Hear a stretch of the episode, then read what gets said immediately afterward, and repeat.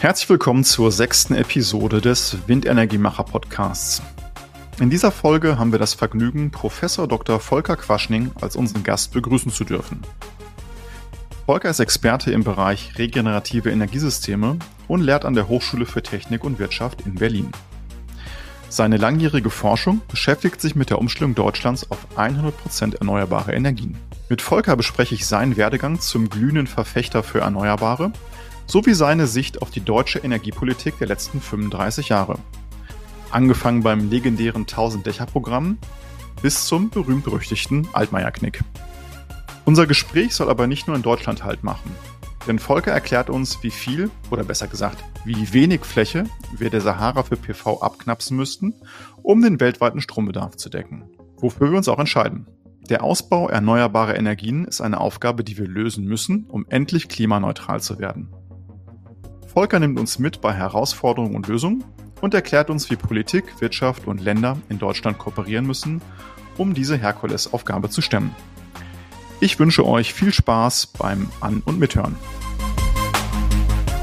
Dieser Podcast wird produziert von Lenart Media, deiner Agentur für Business Podcasts. Lieber Volker, wir haben äh, gerade im Vorfeld äh, besprochen, ähm, dass wir uns duzen. Ähm, das freut mich sehr.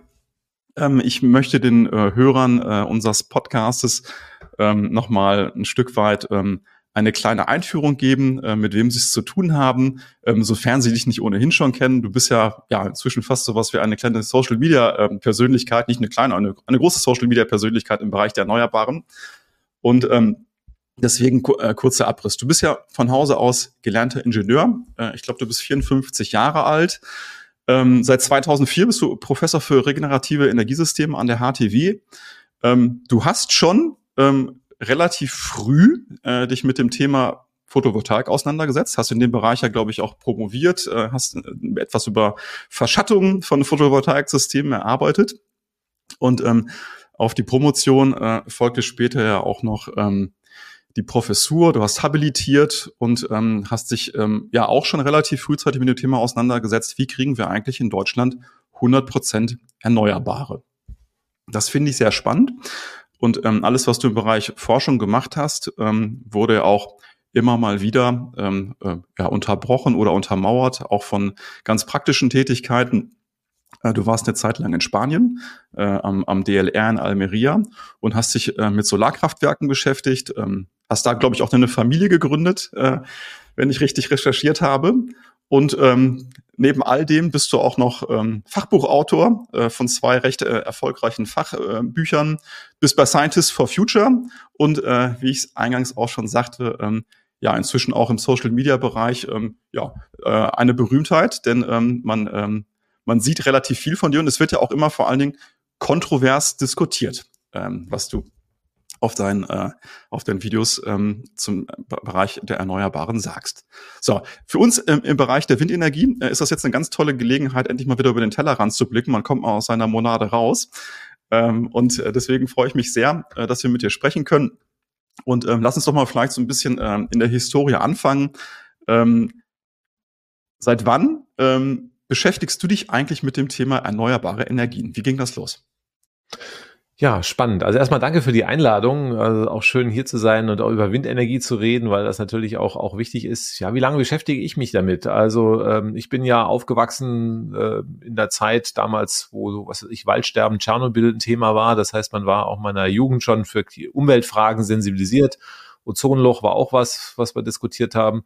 Das waren so die Themen meiner, meiner Jugendzeit und äh, in meinem Studium, ich habe äh, klassische Elektrotechnik studiert, also ganz normale Ingenieurwissenschaften, habe ich mich aber trotzdem auch für, für diese Umweltfragen interessiert und damals äh, gab es schon das Klimathema und zwar gab es damals die Enquete-Kommission zum Schutz der Erdatmosphäre des Deutschen Bundestages. Da hat der Bundestag so eine fachübergreifende und parteiübergreifende Expertenkommission ins Leben gerufen, die sich mit der Frage des, der, der Klimakrise auseinandergesetzt hat. Das war in den 80er Jahren.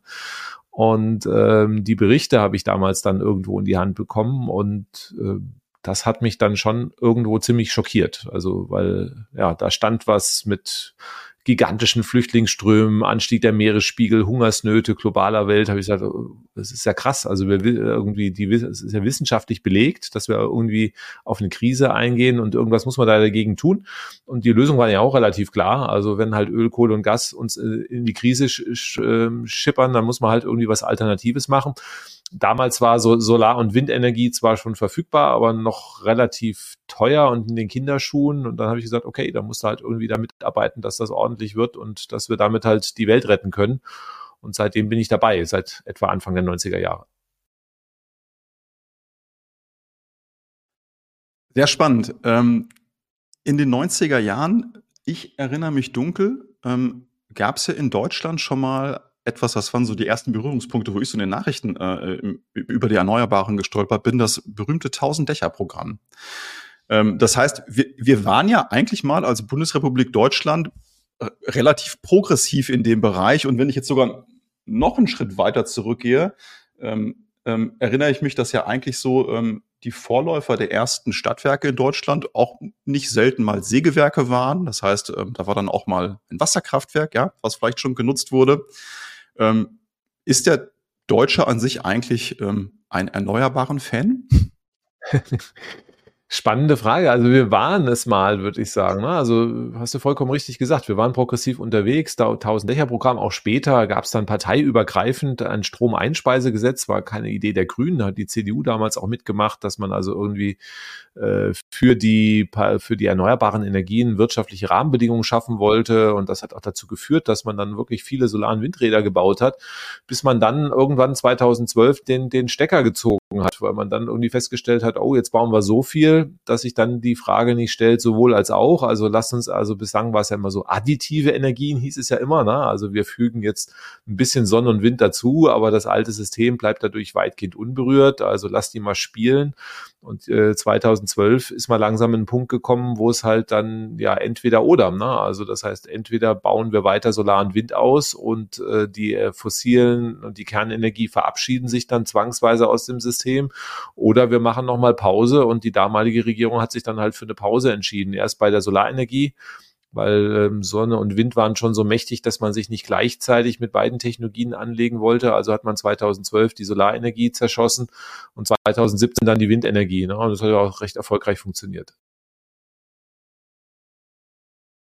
Ähm, du sprichst ja schon einen ganz wichtigen Punkt an. Das heißt, ähm, das, was wir beobachten, ist ja Industriepolitik, ähm, ja, die natürlich auch durch starken Lobbyismus geprägt ist.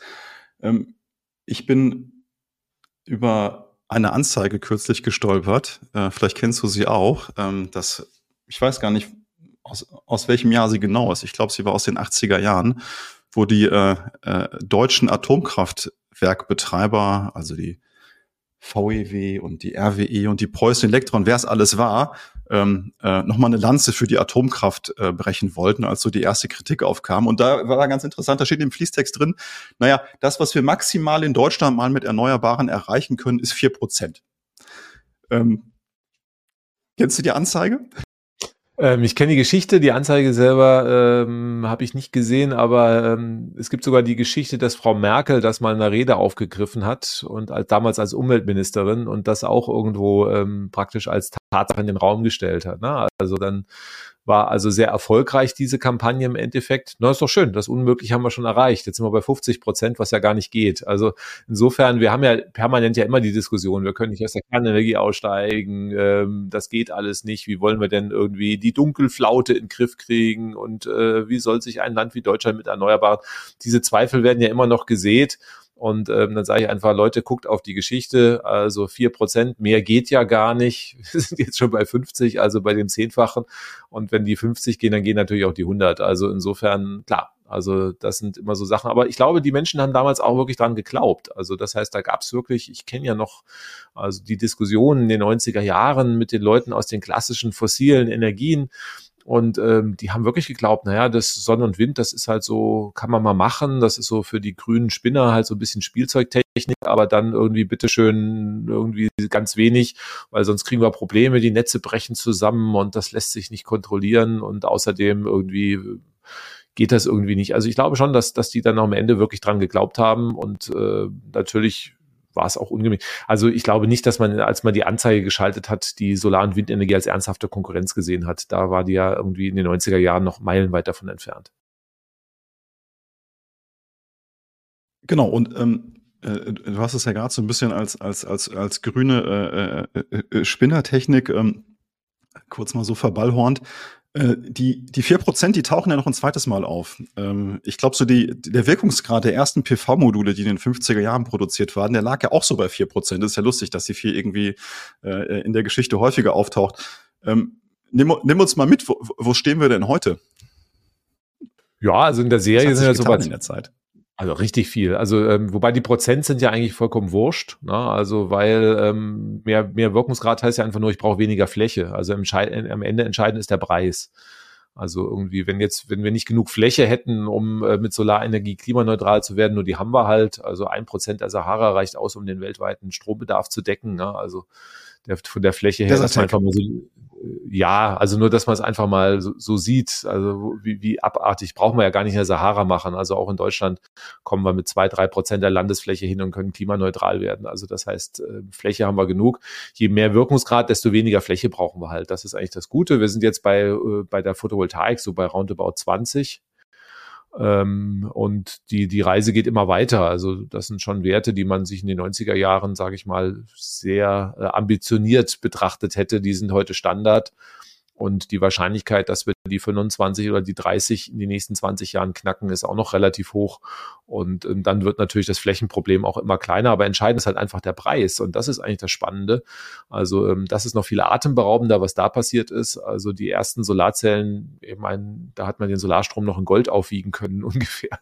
Der war dann also wirklich so extrem teuer. Und ähm, jetzt kann man Solarstrom in Deutschland für unter 5 Cent und in der Wüste für unter 2 Cent pro Kilowattstunde herstellen herstellen und ist damit billiger als jede andere Art der Stromerzeugung. Und das ist natürlich schon spannend. Das heißt also, für den Klimaschutz setzt sich jetzt einfach Photovoltaik durch. Und zwar nicht, weil alle Welt Klimaschutz machen will, sondern einfach, weil es die billigste Art der Energieversorgung ist. Und das ist natürlich eine sehr, sehr gute Nachricht. Das ist es. Und ähm, äh, du hast es ja wunderbar zusammengefasst. Ähm, ähm, die, die Physik ist hier nicht irgendwie der begrenzende Faktor. Ähm, offensichtlich sind es dann ja dann doch ähm, wirtschaftliche Themen. Und ähm, wenn wir uns die Wirtschaftlichkeit anschauen und ähm, ich weiß gar nicht, wir kommen von einer Einspeisevergütung von, äh, nehme ich mal mit, wie viel war es mal bei, bei Solarenergie am Anfang? 60 Cent, glaube ich, ne? oder? Genau, also knapp 60 Cent war dann irgendwie wirklich 2003, 2004 war so die Größenordnung, was man da bezahlt hat. Und genau, was gibt's jetzt noch? 8 Cent, wenn man irgendwie eine Anlage baut. Also da sieht man schon fast auf ein Zehntel runter. Und das, das in, in weniger als 20 Jahren. Ne? Das ist also rund 20 Jahren. Das ist natürlich eine schö schöne Entwicklung auf alle Fälle. Ja, atemberaubende Skaleneffekte. Und ähm, Deutschland hat ja letztendlich mal bei der Musik ganz vorne mitgespielt. Ähm, ja, was ist eigentlich passiert, dass, äh, dass der Stecker da irgendwie so abrupt gezogen wurde? Naja, wir haben ja gesehen, 2010, 11, 12 haben wir in Deutschland schon sehr gute Zubauzahlen gehabt, also bis zu siebeneinhalb, knapp acht Gigawatt Photovoltaik, also von der Leistung her acht Atomkraftwerke, von der Leistung her in einem Jahr, in der, schon in den 2010er Jahren oder um den, den Dreh rum. Und dann konnte man sich natürlich einfach ausrechnen. Das müssen wir nochmal fünf oder zehn Jahre machen und dann ist halt nichts mehr mit Kernenergie und Kohle. Und äh, das haben wir auch in Studien damals äh, gezeigt. Also das ist irgendwie eine Frage des äh, der Zeit, bis wir dann einfach hier äh, der, der Kohle- und der Kernenergieausstieg von selber kommt. Damals haben die, habt RWE noch geredet, dass wir, naja, vielleicht 2060 mal anfangen könnten, über einen Kohleausstieg nachzudenken. Und ähm, deswegen war natürlich so ein schneller Ausbau nicht so sonderlich toll. Das konnte man natürlich jetzt in der Politik nicht erzählen, dass man sagt, okay, wir, wir bremsen jetzt mal, damit halt die Kohle noch weiter Geschäft machen kann. Und dass wir auch irgendwie nicht nur noch früher aus der Kernenergie aussteigen müssen. Und ähm, dann hat man natürlich immer gesagt, naja, das wird jetzt zu teuer. Also die Energiewende in Deutschland wird teuer, muss man fairerweise sagen. Also die 60 Cent pro Kilowattstunde waren auch teuer, nur die hat man ja sukzessive abgesenkt. Und äh, man war dann 2012 bei einer Einspeisevergütung, die jetzt nicht mehr so jenseits von Gut und Böse war. Ich muss mal nachschauen, aber es waren irgendwie deutlich unter 20 Cent schon was man gemacht hätte. Also man hätte das eigentlich weiterlaufen lassen können. Und dann hat man aber versucht halt wirklich die, die Kostenschraube so anzuziehen, dass auch der Markt eingebrochen ist. Bei der Photovoltaik hat das dazu geführt, dass 80 Prozent äh, der Produktion äh, dann weggebrochen ist. Also auf, auf 20 Prozent äh, ist, das, ist, ist das dann eingebrochen. Also müsste man sich mal vorstellen, dass VW nächstes Jahr nur noch 20 Prozent Autos verkaufen kann. Dass man sich überlegt, was in der Branche los war. Ne? Also da sind ja wirklich reihenweise die Unternehmen pleite gegangen. Also irgendwie ähm, das hat, die Politik auch damals, also da gab es dann so Sachen, naja, gut, da gibt's halt jetzt eine Blutspur, ne? Also irgendwie so ganz, ganz suffisant dann äh, in den Kommentaren auch aus dem Wirtschaftsministerium 100.000 Jobs auf der Kippe. Und äh, in China hat man sich die Hände gerieben. Da hat gesagt, okay, die Deutschen haben die Lust verloren. Schlüsseltechnologie, da werden wir in 20, 30 Jahren irgendwie den, den, den, den Umsatz schlechthin machen. Und ähm, was hat China dann gemacht? Die haben sich dann die führenden Köpfe weltweit eingekauft, ähm, in China dann wirklich Riesenwerke hochgezogen, staatlich auch stark gestützt, also mit entsprechend günstigen Krediten zugeschüttet und ähm, da hat dazu geführt, dass jetzt ja, je nachdem, welche Komponenten man im Solarbereich anguckt, also von den Wafern sind es weit über 90 Prozent, von den fertigen Modulen über 70, aber das heißt also China China dominiert mit Abstand den Solarmarkt und wir sind jetzt mittlerweile wirklich abhängig. Es gibt noch so ein paar, paar Alibi-Produktionen, die, sage ich mal, so eine, eine absolute Mini-Nische Made in Germany bedienen, aber die spielen auf dem Weltmarkt gar keine Rolle mehr und sind auch nicht, nicht konkurrenzfähig, was die Preise anbelangt. Und das haben wir abgegeben und das ist natürlich schade. Also um halt nochmal zehn Jahre Profit für die Kohle zu machen, haben wir die Solarbranche zerstört. Und das rächt sich natürlich jetzt in den nächsten Jahren, weil wir natürlich äh, diese Abhängigkeiten von China haben und selber äh, auf Importe angewiesen sind und auch selber das Geschäft nicht mehr machen können. Absolut. Ähm, und ähm, es ist natürlich tragisch, ähm, wenn man sich vorstellt, dass wir diese Technologie mal, mal im Land hatten. Ähm, ich siehst wie du, wahrscheinlich wird niemand bestreiten, äh, der Zug ist abgefahren und äh, spannend, dass du es gerade auch mit den 20 Prozent äh, der Automobilindustrie nochmal angesprochen hast. Ist möglicherweise ja vielleicht ein Schicksal, was tatsächlich der Industrie auch bevorsteht. Ähm, lass uns an der Stelle vielleicht mal ähm, direkt den Bogen spannen, denn ähm, ich habe immer den Eindruck, ähm, wenn man, sage ich mal, jetzt so mit Bekannten außerhalb der Branche spricht, dass auch eine große Fehlannahme darüber herrscht, wo wir eigentlich gerade mit den Erneuerbaren in Deutschland stehen. Also wir lesen ja immer, Mensch, toll, jetzt haben wir irgendwie auf einmal 100 Prozent äh, äh, unseres, äh, unseres Strombedarfs äh, mal hier und da mit, ähm, mit Erneuerbaren gedeckt. Aber ähm, spannend ist ja immer der Blick auf den Gesamtenergiebedarf in Deutschland. Und ähm, da gibt es neben Strom ja noch zwei, drei weitere Sektoren. Ähm, nehmen wir uns mal mit, Volker.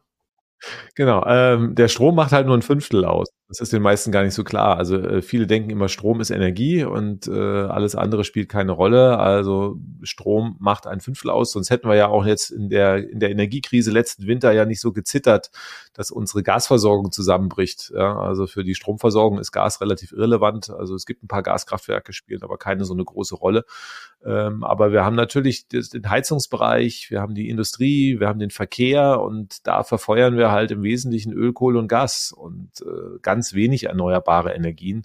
Und ähm, das ist natürlich das Problem, wenn wir jetzt nicht nur die Photovoltaik anschauen, sondern den Gesamtenergiekuchen, da liegen die Erneuerbaren bei 20 Prozent. Das heißt also wirklich klimaneutral, wenn ich mir wirklich alle Sektoren angucke, Strom, Wärme, Verkehr, Industrie, da liegen wir dann bei einem Fünftel, 20 Prozent, was mit erneuerbar machen. Die anderen vier Fünftel sind halt noch diese Importe von, von Öl, Kohle und Gas.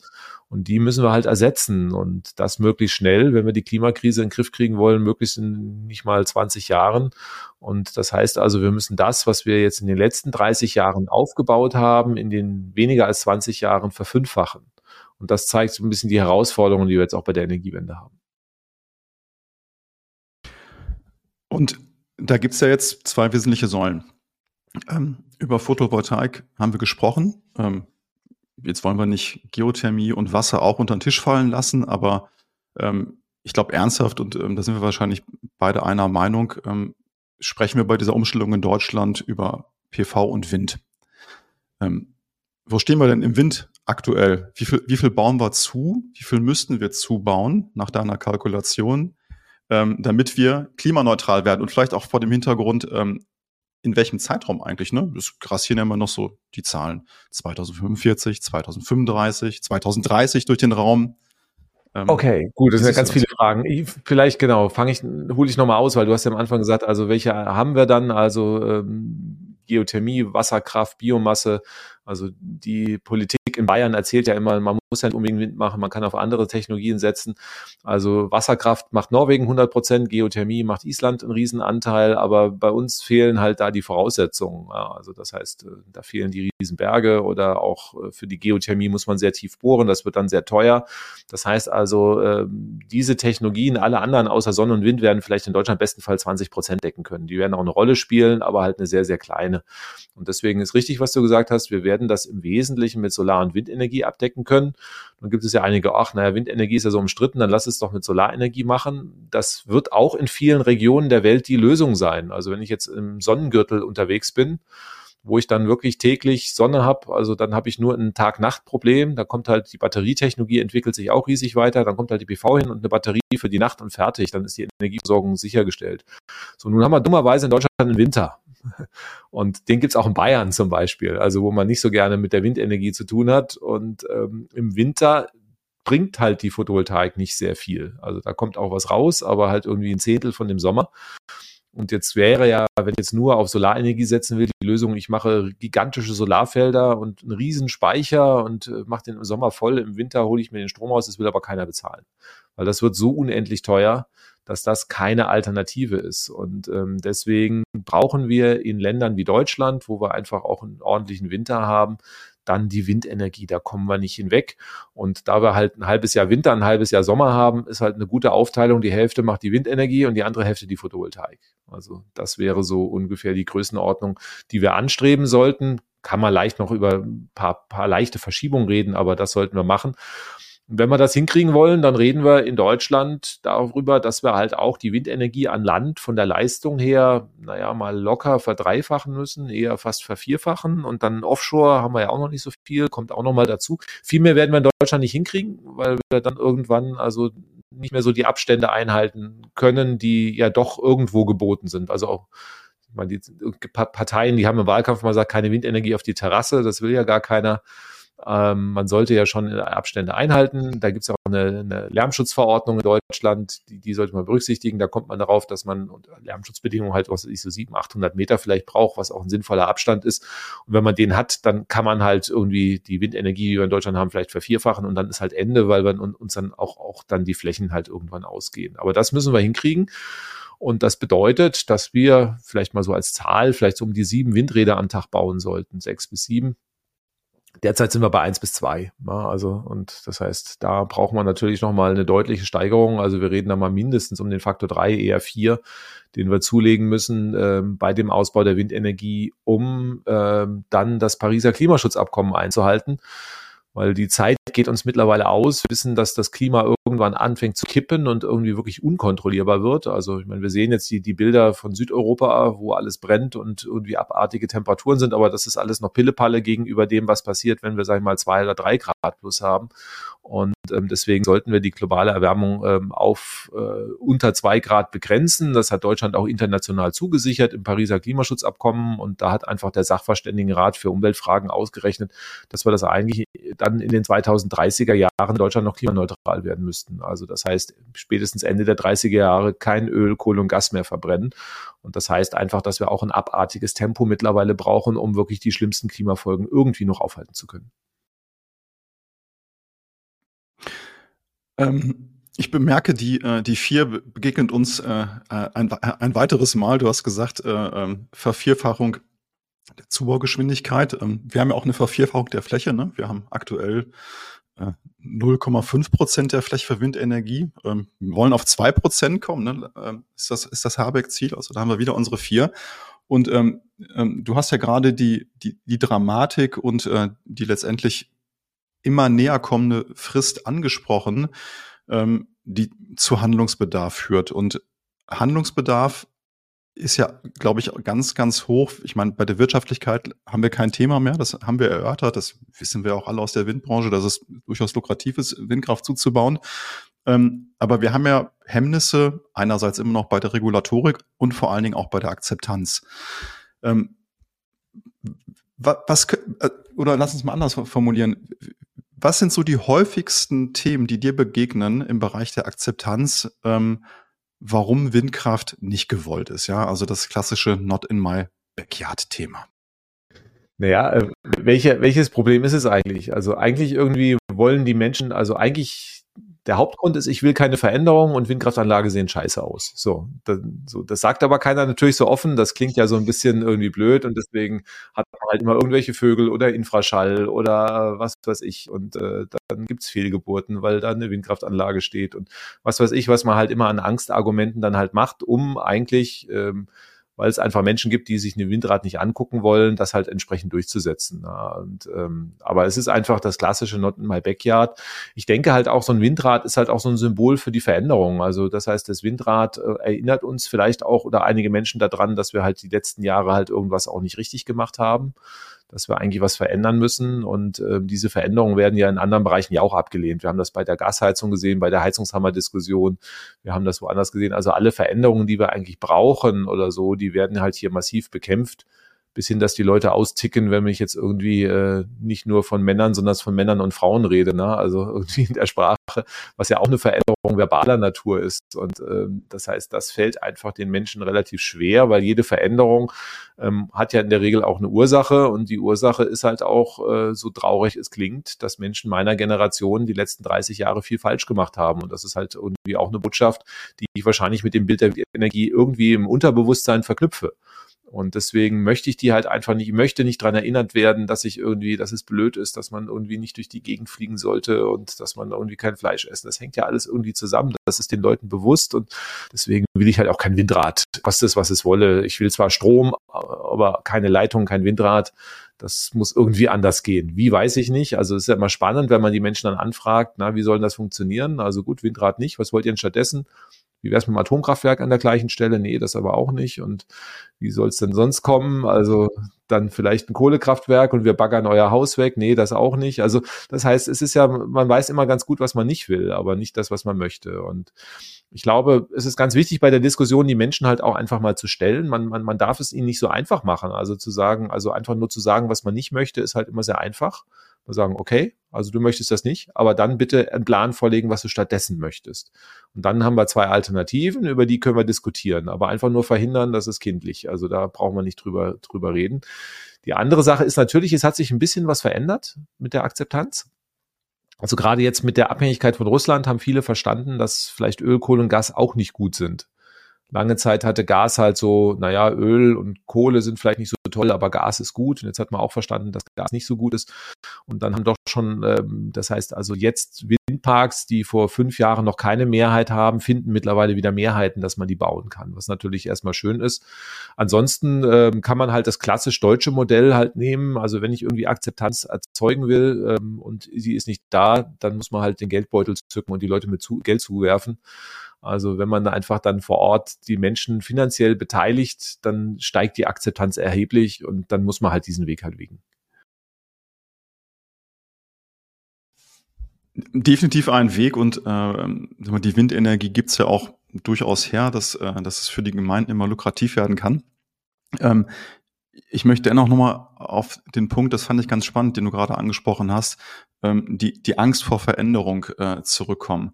Ähm, mit den Ängsten ist es ja immer so eine Geschichte. Da kann es jetzt vielleicht einen rationalen Grund geben, ähm, aber auch viele irrationale Ängste. Und ähm, ich habe immer den Eindruck, ähm, wenn man sich mit Windenergie in den Medien auseinandersetzt, es ist ja eine Flut von Argumenten, die einem entgegenkommt. Also ähm, dieser Unfug mit Infraschall, ähm, äh, dann natürlich das, das Vogelthema. Ähm, aber ähm, vielleicht auch durchaus vollkommen berechtigt. Und das ist ja auch so ein Kampfbegriff, den du das eine oder andere Mal hörst, die berühmte Dunkelflaute. Ähm, welche Ängste sind denn berechtigt und welche sind es nicht? Ähm, und ihr tut ja selbst auch relativ viel, äh, um, um, um dem zu begegnen. Ich glaube, bei euch in der Hochschule kann man ein Windrad äh, besichtigen. Ne? Also das heißt, man kann, man kann dem ja auch durchaus irgendwo ein, ein Stück weit irgendwie ähm, äh, haptisch ähm, gewahr werden, oder, was ja auch Ängste abbauen mag. Ähm, aber lass uns noch mal kurz ähm, über das Thema sprechen. Ähm, was, was sind denn Argumente, von denen du sagst, die sind berechtigt? Und lass uns ruhig gerne bei der Dunkelflaute einsteigen, weil das ist ja immer so das Hauptargument, was man in Social Media dann gerne von, von Brancheninsidern liest, die dann auch mal aus, aus dem anderen Lager kommen. Okay, na, Dunkelflaute mache ich gleich. Also du hast ja am Anfang gefragt, welche Sachen berechtigt. Ne? Also ähm, es sind eigentlich zwei Sachen berechtigt. Also eine Windkraftanlage sieht man. Genau, die muss nicht jetzt jeder schön finden. Das ist Geschmackssache. Ne? Also ob ich eine Windkraftanlage gut finde oder nicht. Also wenn jetzt jemand sagt, okay, ich sehe jetzt eine Windkraftanlage, die war vorher nicht da und die gefällt mir nicht, dann muss ich das akzeptieren. Das ist Punkt Nummer eins. Und ähm, man hört auch eine Windkraftanlage. Auch das lässt sich nicht bestreiten. Wenn ich eine relativ nah an der Windkraftanlage wohne, höre ich sie. Im Vergleich zu einer Straße ist es irgendwie deutlich weniger. Aber meistens ist man auf dem Land, wo man vorher Ruhe hatte. Das heißt, auch da verändert sich was. Also diese Veränderung von der Sicht und von, von der Geräuschbelastung, die meiner Achten aber vertretbar ist. Ähm, aber trotzdem kann ich verstehen, dass das Leute stört. So, das kann man irgendwie erstmal akzeptieren. Und das ist auch so. Da sind wir wieder dabei, also was ja sehr spannend ist, wenn man die Menschen dann äh, das anerkennt und entschädigt, also sagen, okay, du siehst jetzt eine Windkraftanlage, dafür kriegst du halt jetzt eine Entschädigung, dann nimmt die Bereitschaft, das zu ertragen, deutlich zu. Also insofern kann man dieses Problem eigentlich auch da schon ganz gut lösen. Alle anderen Argumente sind irgendwie vorgeschoben. Entweder weil ich entweder das Windrad an sich vor Ort verhindern will oder weil ich jetzt, was weiß ich, wie die AfD ein anderes Narrativ habe, ne? einfach sage, irgendwie Windenergie an sich ist irgendwie schädlich und funktioniert nicht. Und dann versucht man natürlich Angstargumente zu bedienen. Also ist vollkommen klar, wir haben vorhin gesagt, ähm, Sonne und Wind, da kommen wir jetzt zur Dunkelflaute. Also Sonne und Wind werden 80 Prozent abdecken. Und ähm, Sonne und Wind schwanken halt. Nachts gibt es keine Sonne und äh, es gibt halt auch Flaute, wo es keinen Wind gibt. Und dann haben wir Schwankungen. Und da kann ich alle beruhigen, das ist uns in der Wissenschaft und der Forschung auch schon aufgefallen. Also, dass Sonne und Wind schwanken. Und deswegen haben wir natürlich in den letzten 30 Jahren da auch Lösungen dafür entwickelt. Natürlich, wenn ich viel mit Sonne und Wind mache, brauche ich Speicher. Anders, also da brauchen wir nicht drüber diskutieren. Das heißt, wir brauchen Speicherlösungen. Auch da, sage ich mal, ist die Lösung ein bisschen komplexer, so dass ich die nicht in einem Satz sagen kann. Also es wird halt nicht nur ein großer Speicher sein, der alles erschlägt, sondern dass wir werden eine intelligente Mix haben, einmal intelligente Netze, wo man einfach auch Lasten verschiebt. Das kostet erstmal nicht viel.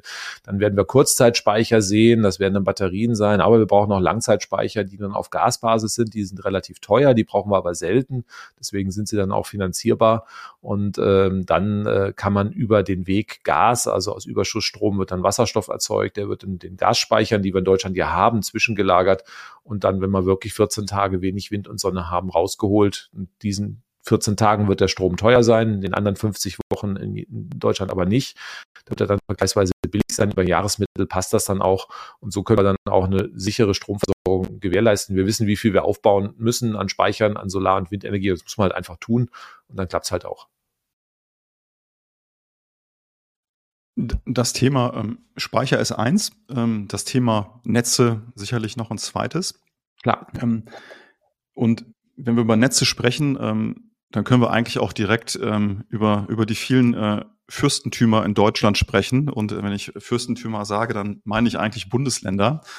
Und ähm, da treibt ja jeder, sage ich mal, so ein bisschen seine eigene äh, Industriepolitik. Wir haben da, was die Erneuern anbetrifft, den, den progressiven Norden und ähm, wir haben den, ähm, wie, wie äh, formuliere ich es diplomatisch, der vielleicht den konservativen Süden, ähm, der äh, nicht so, ein, nicht so eine Windradbegeisterung hat, äh, wie wir beide vielleicht, ähm, aber der aber auch ähm, keine Hochspannungstrassen ähm, bei, bei, bei sich im, äh, im Garten stehen haben möchte. Ähm, wie, wie versorgen wir denn in Zukunft den, den Süden eigentlich mit Strom? Hast du eine Idee, Volker?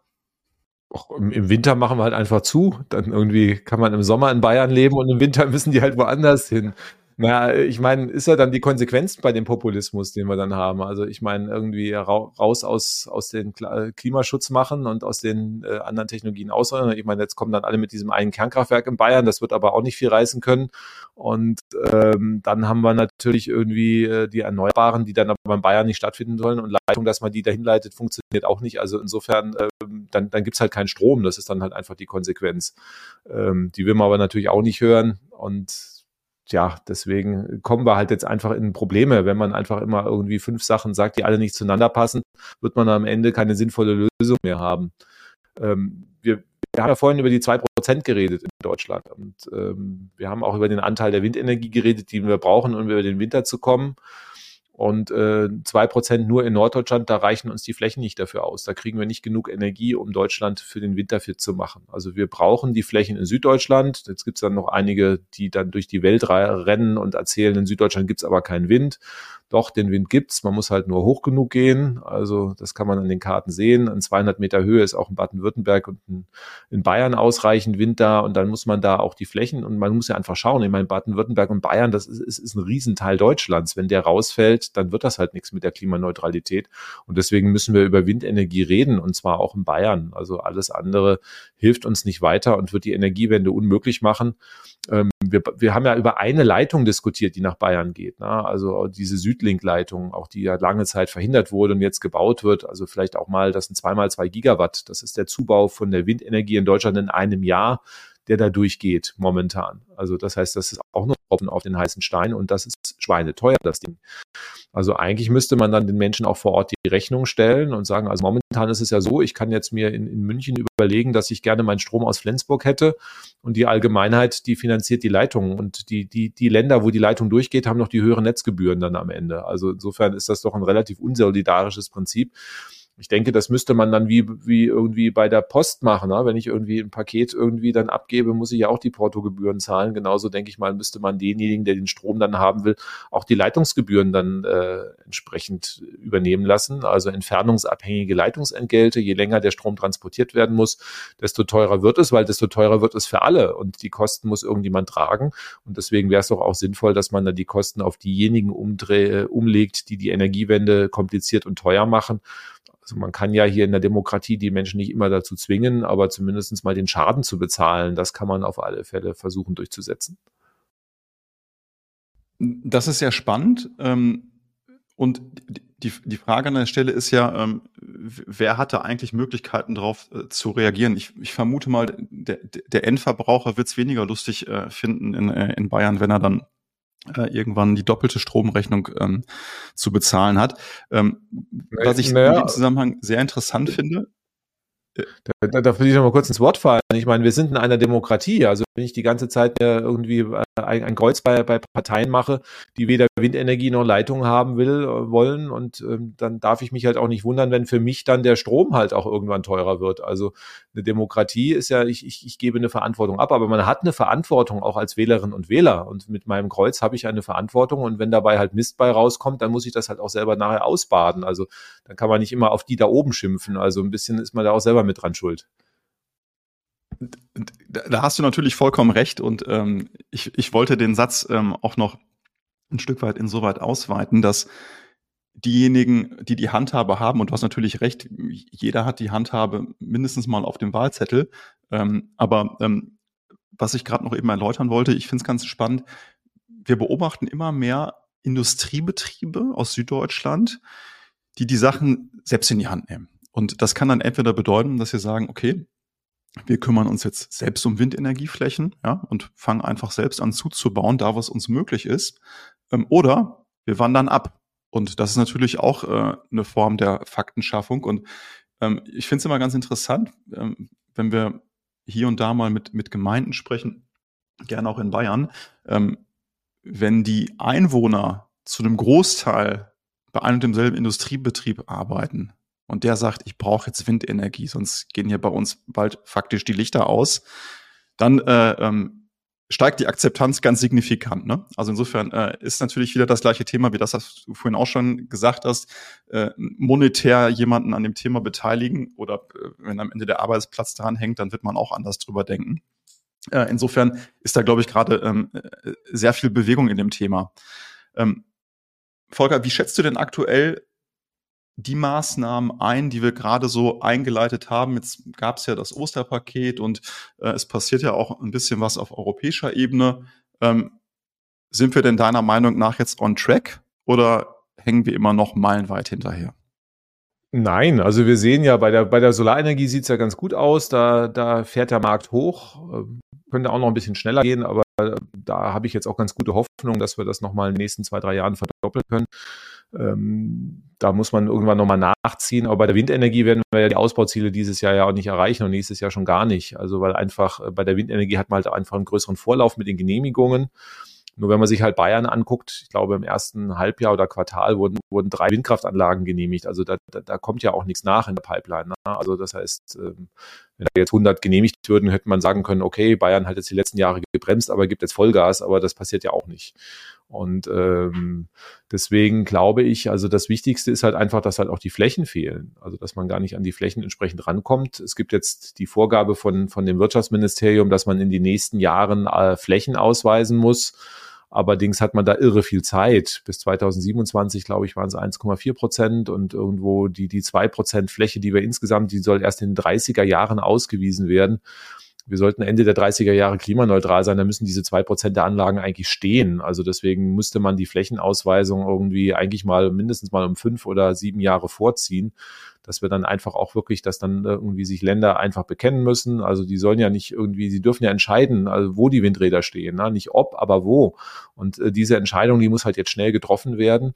Und ähm, wenn ich keine Windräder will, dann, dann werden ja immer Flächen ausgewiesen, wo es auch gar keinen Sinn macht, Windräder zu bauen, weil da wirklich kein Wind ist. Oder deswegen braucht man wirklich diese zwei Prozent der Fläche und das auch möglichst schnell. Und ähm, das, denke ich mal, das müssen wir hinkriegen. Und dann müssen wir die Genehmigungsverfahren auch entschlacken. Also es dauert ja jetzt immer noch Jahre, ähm, bis die bis eine Windkraftanlage genehmigt ist. Und ähm, das, das kann halt so nicht bleiben. Wir brauchen Tempo und das sind so die Stellschrauben, verfügbare Flächen und Beschleunigung der Verfahren, die wir dringend anleiten müssen, weil es ja nicht viel in der Pipeline und bei den ganzen Ausschreibungen sehen wir momentan auch, ähm, dass da gar nicht genug Projekte an den Start kommen die Pipeline ist leer und deswegen müssen wir gucken, dass da mal wirklich mit Tempo dann die Projekte entwickeln werden und dann auch wirklich realisierbar werden. Und äh, das hilft uns ja nichts, wenn wir erst 2030 dann anfangen, in großen Mengen die Anlagen zu bauen, dann ist es zu spät und dann werden wir auch die Ziele in Deutschland nicht mehr erreichen können. Ähm, das heißt, ähm, der Appell, ähm, an wen richtet er sich? An die Wirtschaft, an die Politik? Wer kann, wer sollte jetzt was machen? Naja, die Rahmenbedingungen muss die Politik vorgeben. Ich denke mal, die Wirtschaft, also es gibt ja schon viele, die Windräder gerne bauen würden möchten, aber wenn ich halt kein genehmigungsfähiges Projekt habe, weil also die Genehmigung immer noch irgendwo wartet darauf, dass irgendjemand da so seinen Stempel drunter macht oder weil ich gar keine Flächen finde, weil alle, alle äh, nach wie vor die Wutbürger dann, dann die Projekte verhindern, dann komme ich halt nicht weiter. Und deswegen brauchen wir hier ganz klare Bedingungen. Beteiligung der Bürgerinnen und Bürger ja, aber nur bei der Frage, wo die Windkraftanlage stehen, zwei Prozent. So, bitteschön diskutiert, wo diese zwei Prozent ausgewiesen sind. Da könnt ihr noch zwei Jahre drüber reden und dann ist, ist Schicht im Schacht und dann wird halt gebaut. Das wäre eigentlich irgendwo die, die sinnvolle Sache. Das heißt, da muss die Bundespolitik die Vorgaben machen. Ähm, hat Herr Habeck ja schon versucht, aber auch nicht mutig genug. Und die Länder müssen da auch mitziehen. Also es ist ja ein Problem, was wir Gemeinschaft vermitteln können. Und ähm, das kann nicht sein, dass halt der Bund sagt, wir bauen Windräder und einzelne Länder oder Kommunen sagen, wir, wir tun es nicht. Dann müsste man vielleicht über einen finanziellen Ausgleich reden. Ne? Also dass man einfach sagt, okay, also ihr könnt euch freikaufen, aber es wird richtig teuer für euch dann. Und ähm, das wäre noch eine Option, die man dann machen kann, aber man muss die Leute in die Pflicht nehmen, weil Energiewende und Klimaschutz funktioniert nur, wenn alle mitmachen. Und ähm, das ist ja dann auch so, wenn dann die Einzelnen versuchen, dann äh, auszuscheren, natürlich irgendwie, warum, mit welcher Berechtigung sollen denn die Leute in Norddeutschland Windräder bauen sein? Die Bayern machen doch auch nicht mit, warum soll ich denn dann? Also dann äh, versteckt man sich immer irgendjemand anders, der halt nicht will. Und das geht halt einfach nicht. Und deswegen, wir brauchen Solidarprinzip, es müssen alle mitmachen und da muss der Bund und aber auch die Länder ganz klar die Regeln vorgeben. Und wer keine Lust hat mitzumachen, muss entweder sagen, wie er es machen soll oder halt dann entsprechend bezahlen dafür. Ein flammender Appell von Professor Volker Quaschning, Professor für regenerative Energiesysteme an der HTW Berlin. Volker, das hat ähm, großen Spaß gemacht. Ähm, ich bin und äh, bleibe ein, ein, ein Fan von dem, was du auf allen Social-Media-Kanälen machst. Ähm, bitte kämpf weiter für die gute Sache. Ähm, ich glaube, wir brauchen viel mehr Sprecher aus der Politik, aus der Wissenschaft, aus der Wirtschaft, die sich dafür einsetzen. Es ist dringender denn je, dass zeigt schon äh, der Blick aus dem Fenster. Insofern ähm, danke ich dir vielmals für das Gespräch und ähm, ja, hoffe bald wieder von dir zu hören. Ja, danke für die Einladung. Alles Gute.